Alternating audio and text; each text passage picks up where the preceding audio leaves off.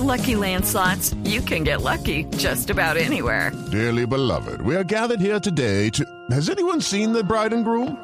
Sorry, sorry, we're here. We were getting lucky in the limo and we lost track of time.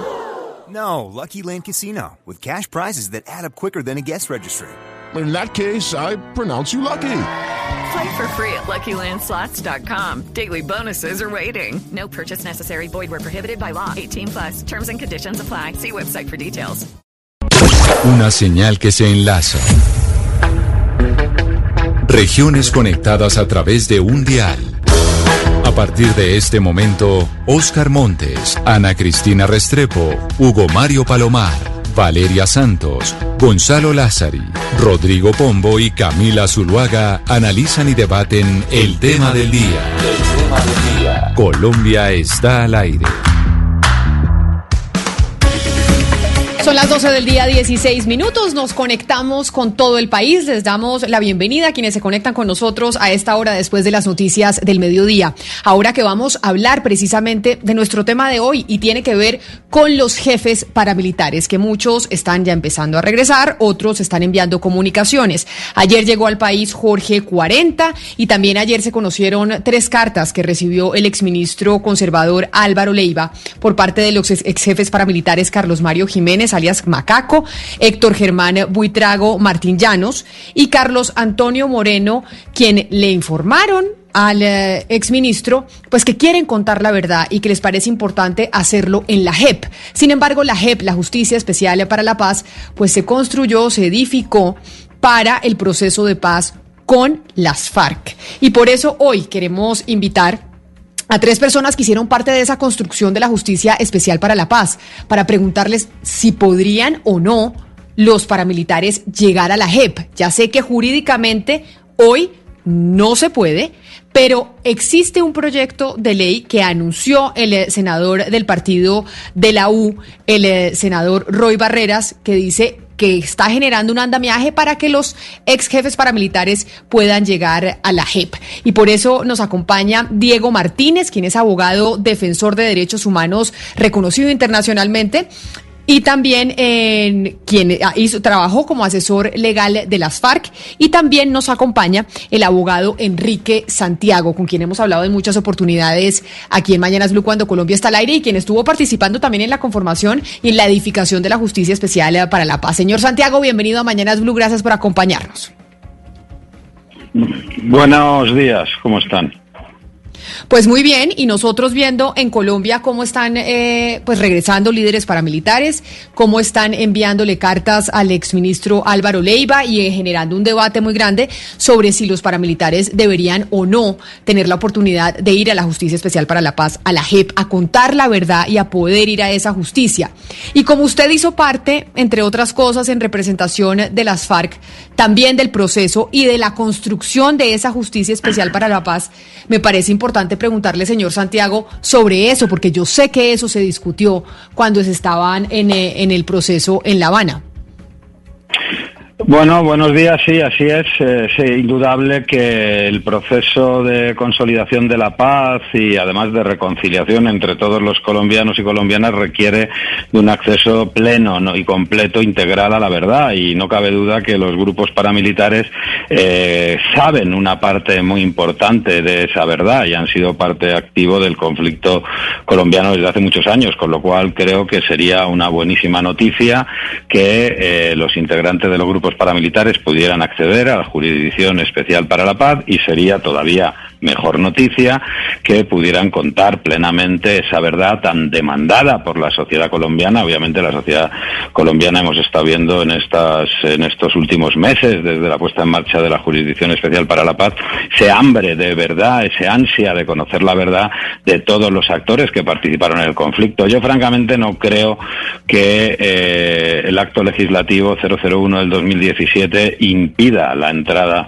de eh, estos dirigentes para militares. Yo creo que es un problema de, ser coherentes con el contenido del acuerdo de paz y eh, ser también, eh, bueno, y, también, bueno, interpretar el eh, las normas, las normas constitucionales, el acto legislativo en su sentido estricto, ¿no? El artículo transitorio 5 del acto legislativo 001 dice que respecto a los grupos armados podrán entrar en la JEP todos aquellos que firmaron un acuerdo de paz eh, con el gobierno, ¿no? Todo el mundo ha conocido en Colombia eh, que las FARC, eh, perdón, los grupos paramilitares supuestamente firmaron un acuerdo de paz, ¿no? Un acuerdo de paz que incluso llevó a que dirigentes tan destacados como el señor Mancuso, pues comparecieran desde la tribuna del Congreso a dirigirse a todo el país. Ello no hubiera sido posible si no hubiera habido pues un acuerdo, un acuerdo obviamente no igual que el que se alcanzó con las FARC, pero sin duda alguno eh, un, un, acuerdo que se fraguó además tras una concentración de,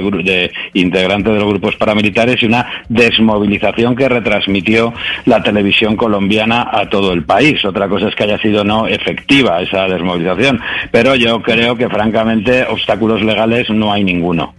Pero permítame entonces también saludar a Diego Martínez, que también fue asesor eh, legal de las FARC en ese proceso, porque eso se discutió y en su momento también se dijo, no, esta no es una justicia especial para los paramilitares, porque los paramilitares ya tienen justicia y paz. Señor Martínez, hoy, años después de la firma del acuerdo, ¿usted cómo lo ve jurídicamente? ¿Los paramilitares deberían ir a la JEP o no?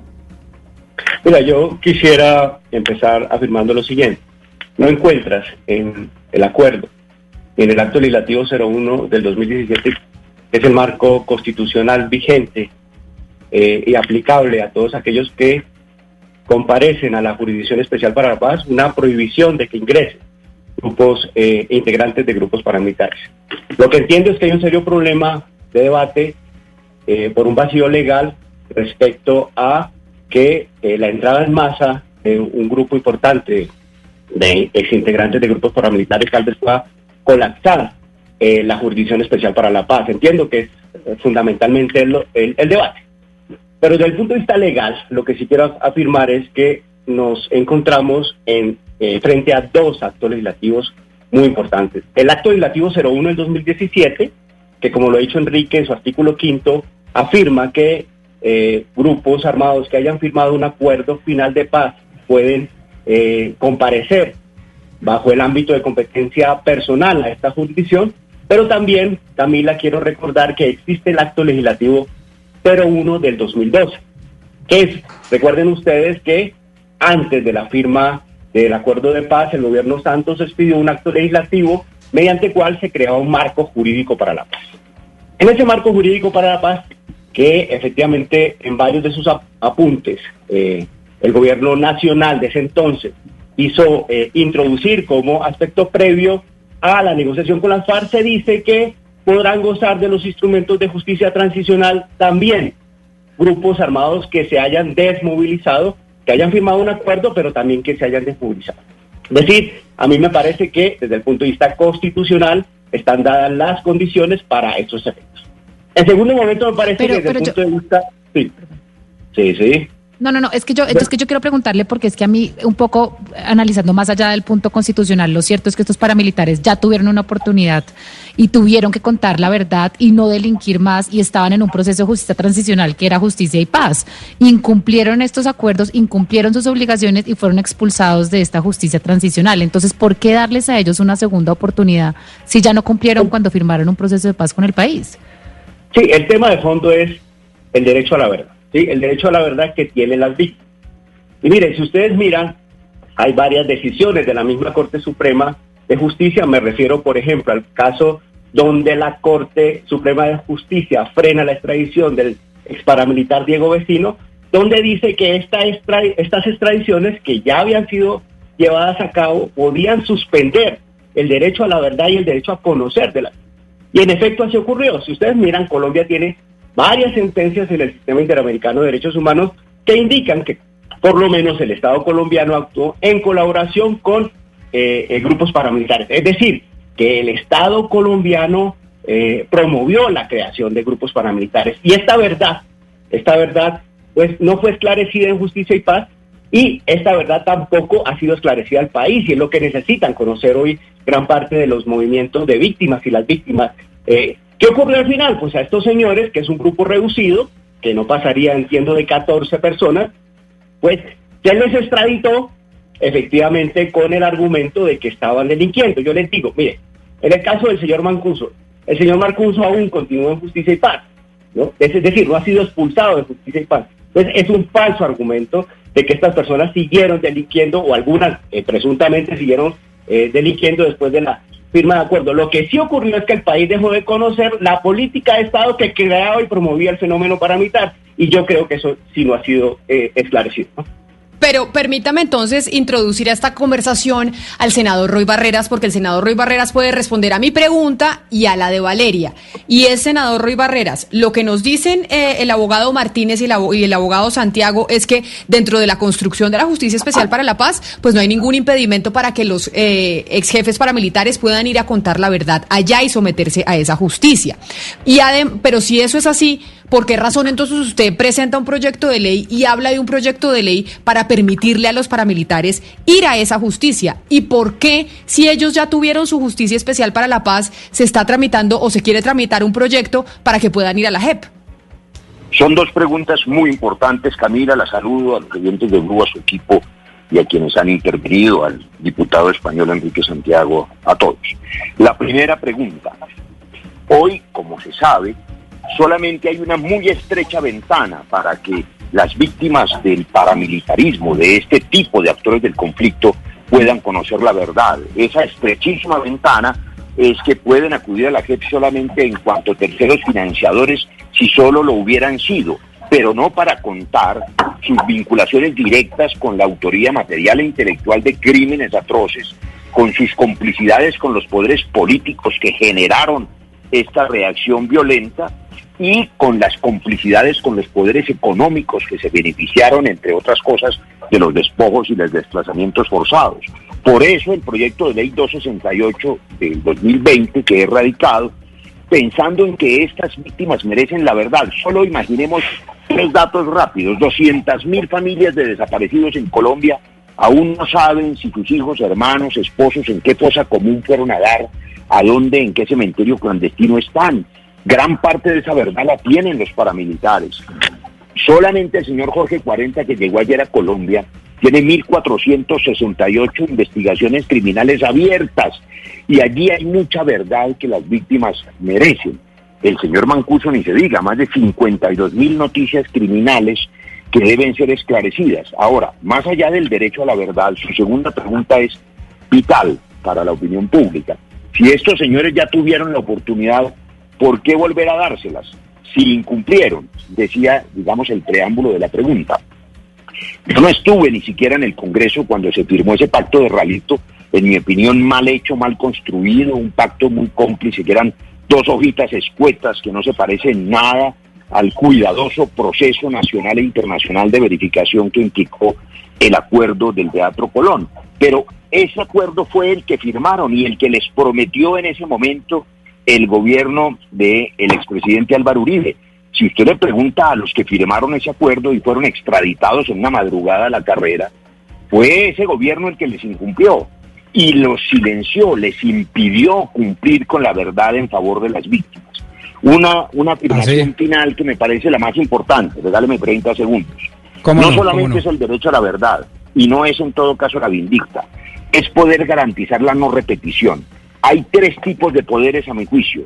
Poderes políticos de macro paramilitarismo, poderes militares y poderes económicos que aún están activos y que si no se develan son los que generan la repetición de estos hechos violentos y los rebrotes de paramilitarismo que se están observando. Es muy importante desactivar esos poderes. ¿Quién puede hacerlo? Los que los conocen, los que pueden decir la verdad. Y esos mismos poderes son los que se oponen a que se diga esa verdad. Yo espero que en el debate en la Comisión Primera del Senado, las mismas voces que se han levantado exigiéndole a la guerrilla, la mía la primera, exigiéndole a la guerrilla que diga toda la verdad sobre los hechos criminales, también le exijan a los paramilitares la verdad y permitan que la digan en la JEP y en la Comisión de la Verdad. El, el, problema, y por eso mi pregunta al, abogado Alejandro Martínez Castillo, es que en estos mismos micrófonos, voces muy autorizadas, quienes también participaron activamente en la negociación de, eh, de La Habana, como el profesor Juan Carlos Henao, manifestó que evidentemente el acuerdo no permitía la entrada de los paramilitares y ningún miembro de los grupos armados organizados GAO a la JEP. Y yo pregunto, y se lo digo además en condición muy franca y sincera como me caracteriza, desde la otra orilla ideológica, quienes respetuosamente nos opusimos al acuerdo del doctor Santos, advertimos que era iluso pensar en una verdad integral y completa, como lo dije el doctor Enrique Santiago, si no se incluían a los demás grupos armados organizados como los paramilitares. La pregunta entonces obvia, profesor Martínez o abogado Martínez, es ¿por qué ahora sí hacerlo? porque ahora sí, cuando en su momento, cuando se dio el debate, que fue bastante cruento, en donde nosotros, vuelvo y le pongo, en primera en persona en particular, o sea, yo me opuse diciendo, oiga, metamos a los paras para que se alcance la verdad integral, completa y necesaria, me tildaron, pues ni le quiero repetir para no ofender a los oyentes, ¿por qué ahora sí hacerlo? No, mire, eh, Rodrigo, gracias por su, por su pregunta. Yo quisiera eh, afirmar lo siguiente. Eh, en la comisión, en los trabajos de la comisión jurídica y efectivamente en los trabajos de la mesa de negociaciones, usted no va a encontrar, y lo invito a leerse el acuerdo, una alusión expresa eh, sobre el asunto. Lo que ha dicho de manera clara el acuerdo de paz es que eh, estas personas también tendrán la comisión de la verdad para esclarecer sus crímenes, es decir, tendrán la comisión que actualmente funciona que dirige el padre, ¿no? Para claridad de nuestros clientes. Pero posteriormente, durante la etapa de implementación, ustedes van a encontrar el artículo quinto, es decir, durante la etapa de implementación es eh, la etapa eh, durante, durante el cual se eh, materializan muchos de los postulados. Y yo creo que ahí efectivamente se aclara mucho más el, el asunto de, los debates que quedaron abiertos precisamente por este debate que usted menciona. ¿Y ahí qué dice? ¿Y ahí qué dice, Rodrigo? Lo que dice fundamentalmente es eh, que eh, serán beneficiarios o serán estarán dentro del ámbito de competencia personal de la JEP grupos armados que hayan firmado un acuerdo final de paz. Y si usted quiere eh, reafirmar el concepto, yo estoy de acuerdo, es decir, no encontrará ninguna declaración mía, de hecho, ah, va a encontrar declaraciones anteriores en las cuales manifestamos que es necesario que la verdad de todo mundo sea escuchada y fundamentalmente un tipo de verdad. Y es un tipo de verdad que se suspendió por un grupo de personas que fueron extraditadas precisamente durante el gobierno Uribe para que precisamente no se otorgara verdad. Y yo creo que hoy, al regreso de estas personas, el país está, está frente a, una, a un dilema y es, eh, es necesario escuchar esta verdad. Es, además, es una verdad que ha sido, Rodrigo, mira, ha sido eh, ratificada por varias sentencias de la Corte Interamericana de Derechos Humanos. Podemos estar de acuerdo aun cuando la, la, pregunta sigue en pie, porque me parece que la pregunta política, desde el punto de vista político, es por qué ahora sí hacerlo. Pero la pregunta jurídica, y por eso acudía a sus conocimientos jurídicos en mi condición de colega, además, eh, y es, oiga, es que cuando el doctor Juan Carlos Senado nos explicaba la fisionomía del acuerdo, nos dijo, no, el acuerdo se impone frente a cualquier desarrollo legislativo posterior, incluyendo los actos legislativos, precisamente para no volver eh, eh, violentar lo que él denomina una posición de Estado.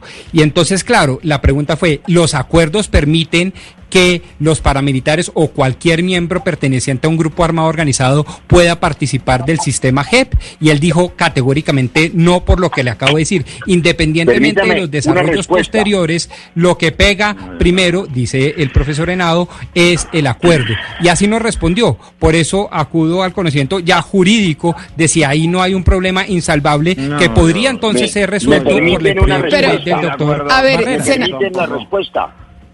Senador Barreras, adelante. Gracias, Camila. Permítame ofrecerles una respuesta. El profesor Juan Carlos Senao dice toda la verdad.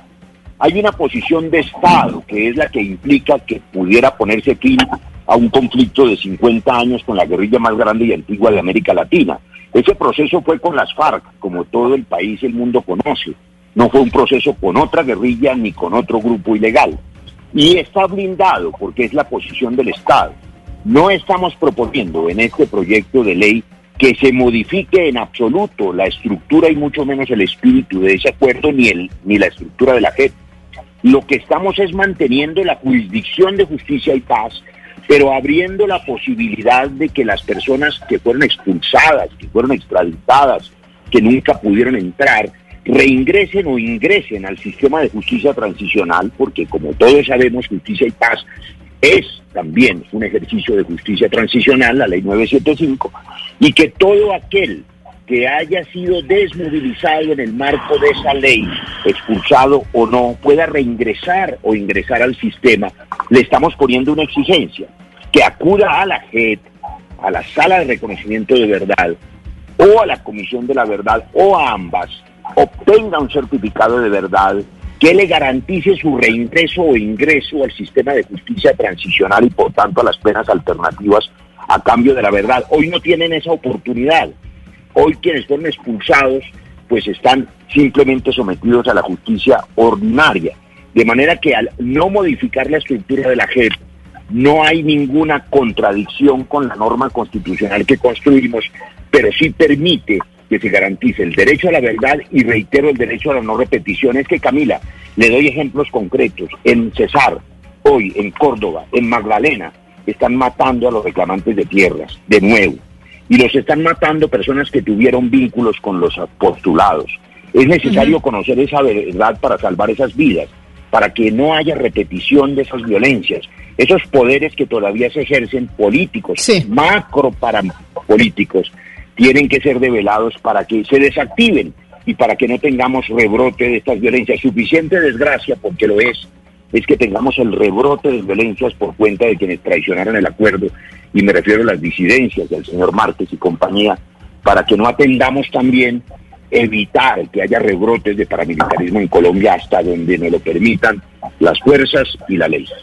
Pero el doctor Santiago, creo que usted también quería intervenir porque usted también hizo parte de esa construcción de la Justicia Especial para la Paz y quería decir algo al respecto. Sí, la Comisión Jurídica, eh, quiero decir, nunca eh, hubo un acuerdo pleno, eso es cierto, la Comisión Jurídica, sobre eh, qué ocurría con los integrantes de grupos paramilitares, pero no hubo acuerdo por el respeto al non bis in idem, es decir, todos aquellos integrantes de grupos paramilitares que ya se habían sometido a eh, la justicia para la paz, eh, obviamente no podían volver a ser sometidos. Eh, y además ustedes acuérdense que eh, miles, estoy hablando de miles, miles de los integrantes de los, de los grupos paramilitares que sometieron a justicia y paz no llegaron nunca ni siquiera a ser juzgados porque extinguieron el máximo de tiempo, incluso en prisión muchas veces, equivalente a la máxima sanción, ocho años, y, y tuvieron que ser puestos en libertad sin ser juzgados, pero digamos, sin ningún tipo ya de eh, posibilidad de exigirles responsabilidad.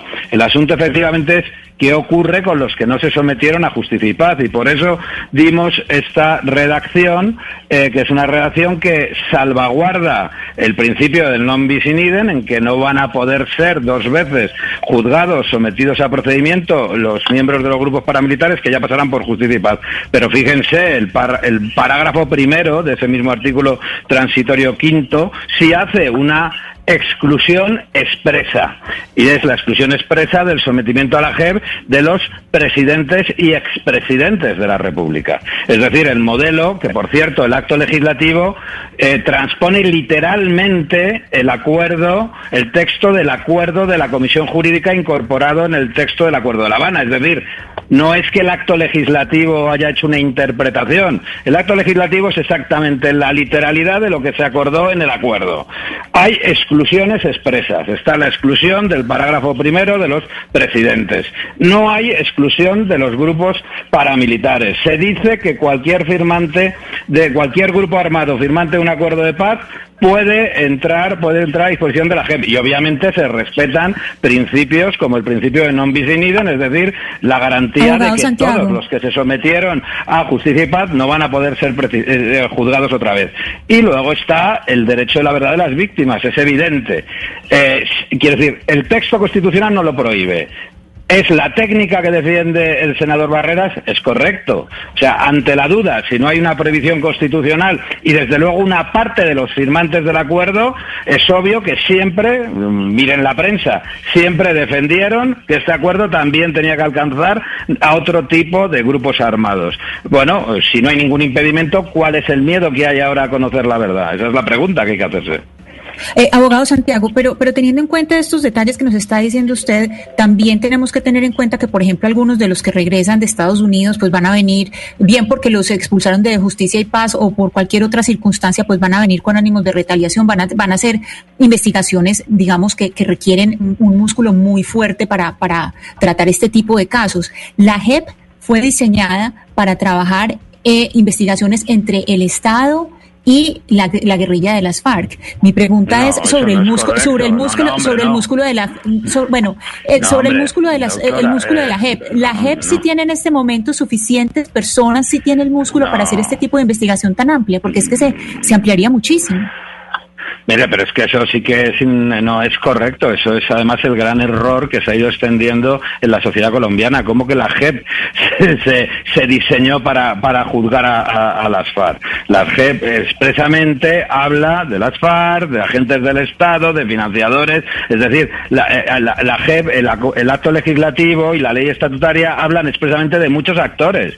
O sea, no, no deberían ustedes eh, repetir ese falso argumento de que es que se diseñó para juzgar a las FARC. Eso no es correcto. Y el debate si además, si además de eh, agentes del Estado, además de guerrilleros, exguerrilleros de las FARC, y además de financiadores y colaboradores del paramilitarismo, si además de eso caben o no caben los integrantes de los grupos armados paramilitares que firmaron un acuerdo de paz y no fueron desmovilizados y, y no fueron no se sometieron a justicia y paz. Si la gente no tiene recursos, denle recursos a, la JEP. O sea, no me digan que de verdad ante, ante el derecho universal a la verdad, a la justicia y a la reparación, ese derecho no lo va a ejercer Colombia porque la JEP no tiene recursos. Hombre, eh, son 30 jueces, quiero recordar, 30 y pocos jueces los que tiene la JEP. 30 eh, y pocos jueces hay en cualquier ámbito judicial añádense más jueces, añádense más jueces auxiliares y denle más recursos. Si quieren Abogado Santiago, pero es que eso suena, eso suena muy bien, pero estamos en un gobierno que no ha hecho sino recortarle y recortarle recursos a la JEP. o sea, como usted lo dice, sería perfecto, pero estamos en un gobierno que cada que puede le recorta recursos a todo lo que sea eh, justicia, justicia transicional. Les ofrezco otra Bueno, ustedes, a ver, lo que nos están preguntando es lo que dice el acuerdo de paz. Yo les digo lo que dice el acuerdo de paz. Ya el asunto de los recursos y el asunto de este gobierno, yo como comprenderán, no me voy a meter. Eso es un asunto que tienen que solucionar los colombianos votando, pues como crean que hay que votar y dando la confianza al gobierno que crean que puede arreglar estos problemas, ¿no? Pero otra, otro, de, otro de los puntos, permítame, senador Barreras, porque le quiero preguntar al, al abogado Martínez y ya le pregunto a usted exactamente lo mismo. Uno de los puntos del acuerdo con la JEP y digamos la negociación que se hizo es que se asumía que se entraba a la justicia transicional también porque se les daba unos derechos políticos a los integrantes de las FARC. Ese fue el acuerdo. Y cuando, pues, eh, Pombo dice que en el acuerdo en, siempre se dijo que los paramilitares no podían entrar, ustedes dicen que eso no es cierto, que los paramilitares sí podían entrar, que en ningún momento se dijo que no. Pero entonces el hecho de que los paramilitares o ex jefes paramilitares entren a la JEP, doctor Martínez, de lo que ustedes están diciendo, implica también darles derechos políticos a los, a los jefes paramilitares militares, que también tenían una gran influencia en ciertos sectores eh, del país, en Córdoba, Cesar, etcétera, etcétera. Que, que se les dé la posibilidad de entrar a la JEP, ¿significaría que ellos podrían tener derechos políticos, entiéndase, salir elegidos? No, la, pregunta, Camila, es cuándo han perdido, cuándo ha perdido el paramilitarismo eh, sus derechos políticos. Yo creo que es evidente que es un asunto que no ha sido esclarecido en la historia del país y fíjate lo que alguna vez decía Mancuso, tenemos más del 70% del Congreso. Lo que sí era claro en la Jurisdicción Especial para la Paz también es que iban a ser investigadas estas conductas que tenían que ver con terceros, agentes del Estado, y hoy estas personas constituyen menos del 1% o el 2% de los comparecientes en, en, la Jurisdicción Especial para la Paz. Es decir, los políticos, los eh, empresarios que apoyaron este fenómeno, hoy constituyen menos del 2% de uno de los fenómenos que en Colombia no ha sido investigado. Entonces, yo efectivamente el acuerdo eh, sí plantea una serie de eh, derechos políticos que desde, el punto de vista constitucional que menciona el acto legislativo 03 del 2017, dicen que estos derechos políticos serán única y exclusivamente para las FARC. ¿Por qué? Porque se entendía que era el grupo que no había entrado en la política. Pero no venga a decir, Camila, que los, los los, los paramilitares nunca, nunca estuvieron en la política, ¿sí? Y yo creo Pero le hago la pregunta, Le hago la pregunta, doctor Martínez, porque entonces, ¿qué incentivo van a tener estos señores que están volviendo de Estados Unidos para ir y contar la verdad? ¿Cuál sería el incentivo? Pues si no lo quisieron contar en justicia y paz, ¿por qué si lo van a querer contar en la JEP? Pero, Yo creo ¿por que qué tienen gente- tanto miedo a la...?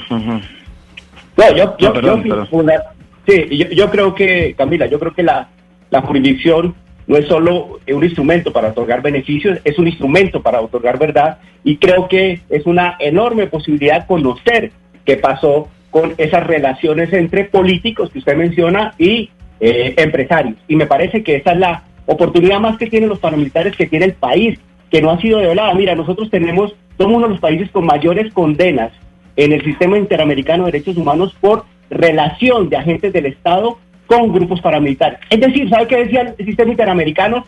El paramilitarismo era una política de Estado y eso no ha sido esclarecido. Yo creo que ese es el beneficio que necesitamos para el país y sobre todo en clave de lo que muy bien señalaba el senador Barrera, en clave de la no repetición. Es decir, que la sociedad colombiana sepa que con sus recursos se cometieron masacres, en promedio eh, más masacres de las que se, realiza- se, se realizan hoy eh, a cargo de grupos paramilitares con pleno apoyo, por pleno apoyo de, grupos políticos. Me parece que eso es lo que requiere el país eh, para ser es- esclarecido. Ahora, yo quisiera simplemente hacer una alu- alusión a lo que mencionaba eh, Rodrigo Pombo, que me parece muy, muy importante. Es, es decir, este debate va a tener que ser solucionado, ojalá por el Congreso, a través de la iniciativa que promueve el senador Barreras, que me parece que, que es al lugar y es pertinente, pero también va a tener que ser eh, discutida con estos criterios por la sección de apelaciones de la Jurisdicción Especial para la Paz. Es decir, esta decisión, que entiendo que hay varios criterios dentro de la jurisdicción, un criterio de hecho, eh, Rodrigo,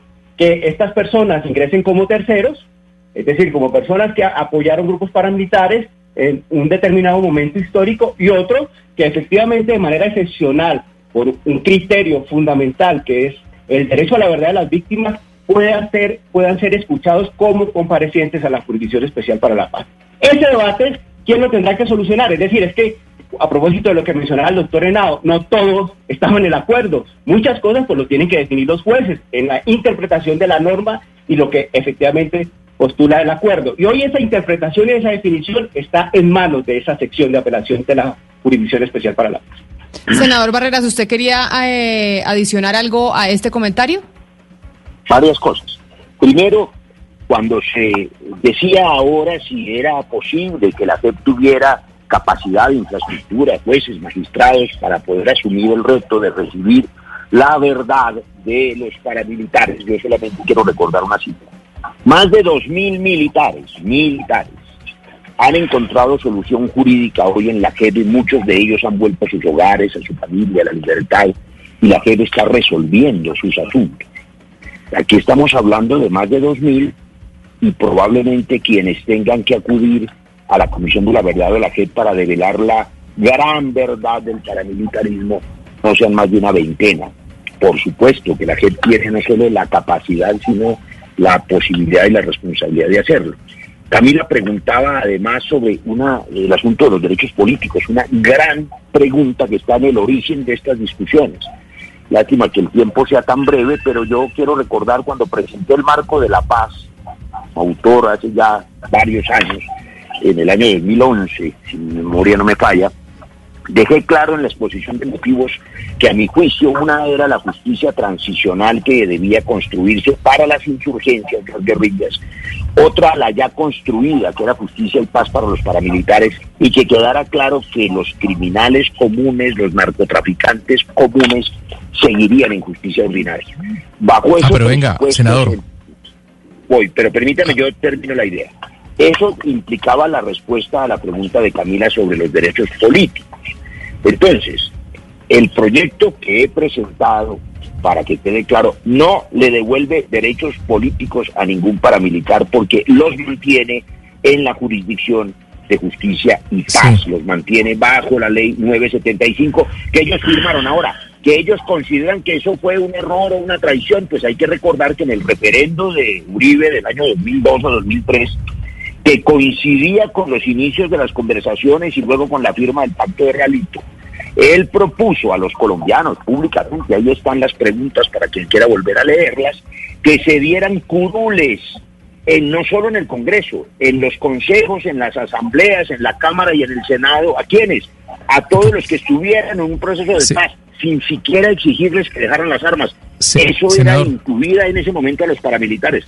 Eso se hundió, eso no pasó y ellos nunca tuvieron ese derecho. Este proyecto no les dará ese derecho, pero sí el incentivo que pregunta Camilo, Camila, la solución jurídica. Muchos de ellos están en el limbo, vuelven a la justicia ordinaria, enfrentan múltiples condenas.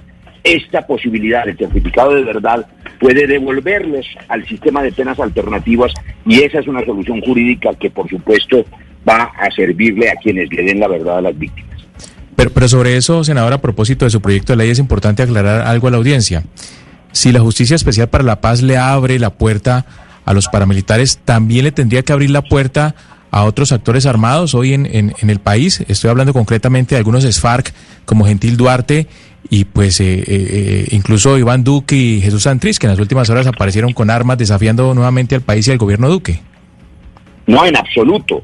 El proyecto de ley dice específicamente, abro comillas, a quienes se desmovilizaron en el marco de la ley 975, cierro comillas, es decir, aquellos que ya fueron objetos, sujetos procesales, quienes se desmovilizaron acudiendo a esa ley que fue el acuerdo que hicieron en su momento los congresistas de esa época, el gobierno de esa época, que era el gobierno Uribe, con los paramilitares que entonces pensaron que firmaban un acuerdo para estar en la ceja, si mi memoria no me falla, y luego en cinco o seis eh, colonias agrícolas y además con derechos políticos. Eso fue lo que les ofreció el gobierno Uribe, después les extraditó a la mayoría de quienes tenían la información y la verdad. Lo que importa ahora, 15 años después, 20 años después, es que las víctimas que siguen buscando a sus parientes desaparecidos conozcan la verdad y que a quienes hoy están reclamando sus tierras y las están obteniendo gracias a la ley de víctimas y restitución de tierras, no los sigan asesinando. Para eso hay que desactivar esos poderes y para desactivarlos hay que conocerlos. La verdad la conocen los paramilitares. Las víctimas merecen esa verdad, como también merecen la verdad, hay que repetirlo muchas veces, de las guerrillas que tienen que decirla toda porque muchos crímenes cometieron y por supuesto esas heridas también deben ser cerradas. Hugo Mario me lleva a un punto que también es noticia hoy, porque no es solo el regreso de Jorge 40, las cartas de los ex jefes paramilitares diciendo queremos ir a la JEP, el proyecto de ley que usted eh, plantea, senador Barreras, sino también el mensaje que mandaron Iván Márquez y Jesús Santrich como disidencias de las FARC, haciéndole una crítica directa al gobierno del presidente Iván Duque. Y ahí quiero aprovechar para preguntarle a usted, señor Santiago, sobre eso, porque cuando se estaba negociando el proceso de paz, pues obviamente se calculó que iba a haber algunas disidencias y que iba a haber algunos desertores del proceso, pero siempre se pensó que iba a ser pues la gente de las bases, la guerrillerada. Nunca nos llegamos a imaginar que fueran a ser pues de los principales negociadores como son Iván Márquez y Jesús Santrich. Ese golpe y hoy esa carta que le envían a la, a la opinión pública criticando el gobierno del, del, presidente Duque, pues no deja muy mal parado todo el acuerdo en general y le hace un, un daño enorme.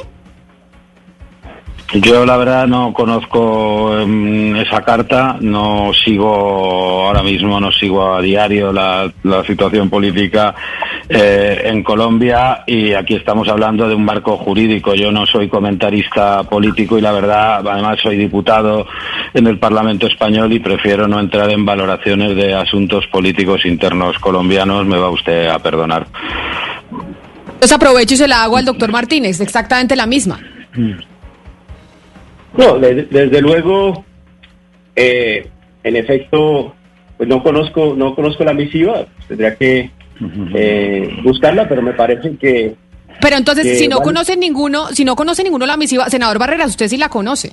Usted estoy segura que conoce la misiva.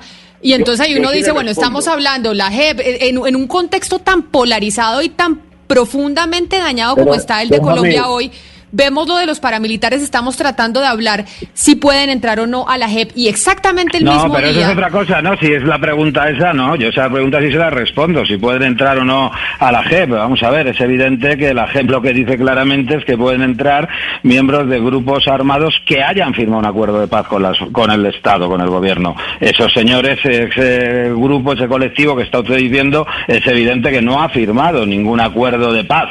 Es decir, ni el otro, el otro grupo que ha mencionado usted, el señor Gentil Duarte, con lo cual es obvio que no No, pueden pero señor Enrique. Santiago. No, no, no, sí, sí, pero en la foto que estamos Sí, hablando está el es, señor ¿no? Márquez y el señor Santrich, que sí firmaron el acuerdo de paz y están en este momento eh, libres, en- eh, amenazando al país. ¿Y por qué? Porque al final la JEP para ellos no fue una garantía lo suficientemente, pues digamos, o no le tuvieron el miedo suficiente, o pensaron que pudieron hacer lo que quisieron, o nunca respetaron el proceso. El problema es que en este momento están completamente armados y son una amenaza real para el país y firmaron el proceso de paz. ¿Por qué cree Bueno, que estuvieron cuatro en años en La Habana paz, felices y ahora están Pero, pero eso está previsto en el acuerdo de paz, está previsto en acto legislativo y lo que se dice expresamente es que eh, el acuerdo de paz y concretamente la Jurisdicción Especial para la Paz y ninguno de sus beneficios son aplicables a quienes vuelvan a levantarse en armas con el Estado, con lo cual no existe Por eso es ningún problema importante- de inseguridad, de inseguridad jurídica al respecto. Ese supuesto está Pero mire lo que usted está diciendo. regulado y hay una absoluta exclusión de la Jurisdicción Especial para la Paz. Sí, sí, sí. Claro, y si uno y si uno y si uno entiende lo que usted está diciendo y lo lleva al tema del día y lo que estábamos hablando de las dos paramilitares que tuvieron la oportunidad de cumplirle a justicia y paz o lo que usted dice, los que no tuvieron la oportunidad de cumplir la justicia y paz fue porque no quisieron rendirse y siguieron en el monte, porque les dieron la oportunidad a todos y los que no quisieron, que son los que usted quiere que entren, pues perdieron esa oportunidad. Entonces a ellos se les va a dar una segunda oportunidad. Ve lo grave que sería entonces para la seguridad jurídica del país. Es como si mañana le decimos a- al señor Márquez, bienvenido otra vez. Mire, lo que haga Colombia para acabar con el conflicto de paz es un problema de los colombianos. Ustedes quizás deberían reflexionar qué es lo que le ocurre al país para tener siempre ser tan problemático acabar con una situación de conflicto armado prolongada, es decir, una situación anómala en otros países de la región. O sea, yo siempre he dicho oportunidades como estas que se presentaron con el proceso de paz en Colombia se presentan una vez cada 50 años y lo que es la- realmente triste y lamentable es que eh, eh, no sean capaces las instituciones obligadas a ello de implementar un acuerdo de paz. Es realmente muy triste que parezca que hay importantes sectores de la sociedad colombiana que necesitan que perviva la violencia, el conflicto, que siempre ven impedimentos, que, que nunca eh, abordan de forma constructiva, de forma creativa, cómo acabar con la violencia. Eso creo que es la reflexión que tendrían ustedes que hacer y, Claro. francamente, ver cómo es posible solventar todas las dificultades para llegar a una situación de paz.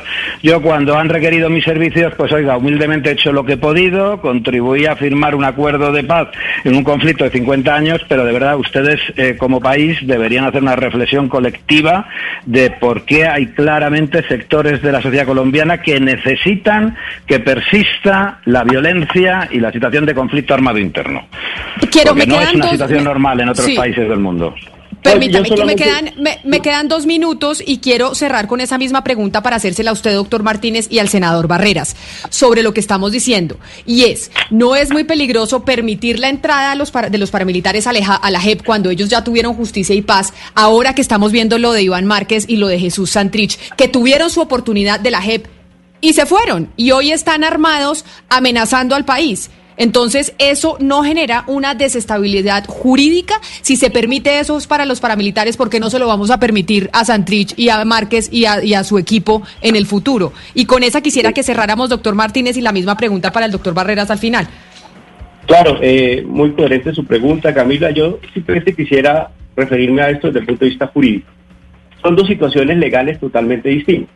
A ver, en el caso de eh, disidencias de las FARC o desertores del proceso de paz, que efectivamente es la categoría que asigna la ley estatutaria, la misma Jurisdicción Especial para la Paz y el marco norma- normativo establece la expulsión del sistema. ¿sí? Y aquí lo que ocurrió fue la expulsión del sistema y tal vez eh, lo- la única posibilidad de retornar es un nuevo acuerdo, todo lo que usted quiera, y aquí yo no me quiero meter en ese debate, que es un debate mucho más político, pero lo que le digo es que el sistema demostró su efectividad porque el sistema toma la decisión en el caso de Santis y en el caso de Iván Márquez, pero eh, también en otros casos como eh, eh, guerrilleros que han, que, han, que han pasado de justicia y paz a, eh, a la Jurisdicción Especial para la Paz, porque han existido, es decir, esta no es una situación nueva, han existido casos de guerrilleros que estaban en ley 975, ley de justicia y paz, pasaron a la JEP y han cometido un nuevo delito. ¿Qué debe hacer o qué ha hecho la Jurisdicción Especial para la Paz en esos casos? Han expulsado. Estas personas hoy están bajo la competencia de la jurisdicción ordinaria y no existe ningún instrumento que efectivamente hoy, desde el punto de vista legal, permita eh, el reingreso a la jurisdicción en este caso, para hacer claro. En el segundo caso de eh, exintegrantes de grupos eh, paramilitares, yo, yo lo que estoy viendo es lo siguiente. Desde el punto de vista legal, hay una sentencia de la Corte Suprema de Justicia que ustedes la podrán observar, o hay varias decisiones de la Corte Suprema al respecto, que dicen que efectivamente se cercenó la posibilidad a las víctimas de conocer qué fue lo que ocurrió, ¿sí? Con el fenómeno de la extradición, ¿no? Y aquí, una, ese grupo de personas, unas están en justicia y paz todavía y otro grupo han sido eh, eh, expulsados. ¿Qué es lo que efectivamente eh, plantea el marco normativo que dio por creación el acuerdo? Que en efecto existe un derecho primigenio, que es el derecho a la verdad de las víctimas, que efectivamente y excepcionalmente sí puede permitir a personas que vengan de otro marco normativo, que efectivamente se les suspendió ese derecho de, otorgar verdad porque fueron extraditados y, recordemos que eso fue una realidad, es decir, aquí un grupo de personas que tan pronto estaban otorgando verdad en el sistema, pues fueron expulsados.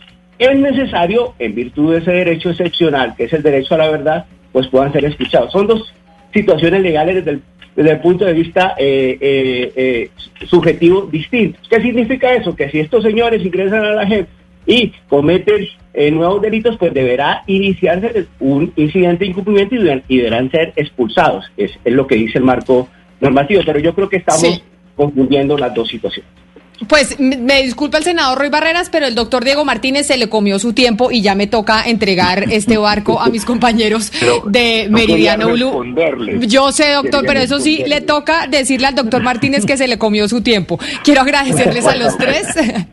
al abogado Enrique Santiago, al senador Roy Barreras y al abogado Diego Martínez, a los tres mil gracias por hablar precisamente de este debate sobre si los, paramilitares deben ir o no a la JEP, a propósito del regreso de Jorge 40, a propósito de las cartas que le están enviando al exministro Álvaro Leiva, y pues con el debate que terminamos, con esa carta que enviaron las disidencias de las FARC en cabeza de Jesús Santrich y de Iván Márquez. A ustedes mil gracias por haber estado conectados con nosotros. Ya llegan mis compañeros de Meridiano Blue con todas las noticias de Colombia y el mundo y nos encontramos de nuevo mañana aquí en Mañanas Blue cuando Colombia está al aire a las 10 y media de la mañana. It is Ryan here and I have a question for you. What do you do when you win? Like, are you a fist pumper?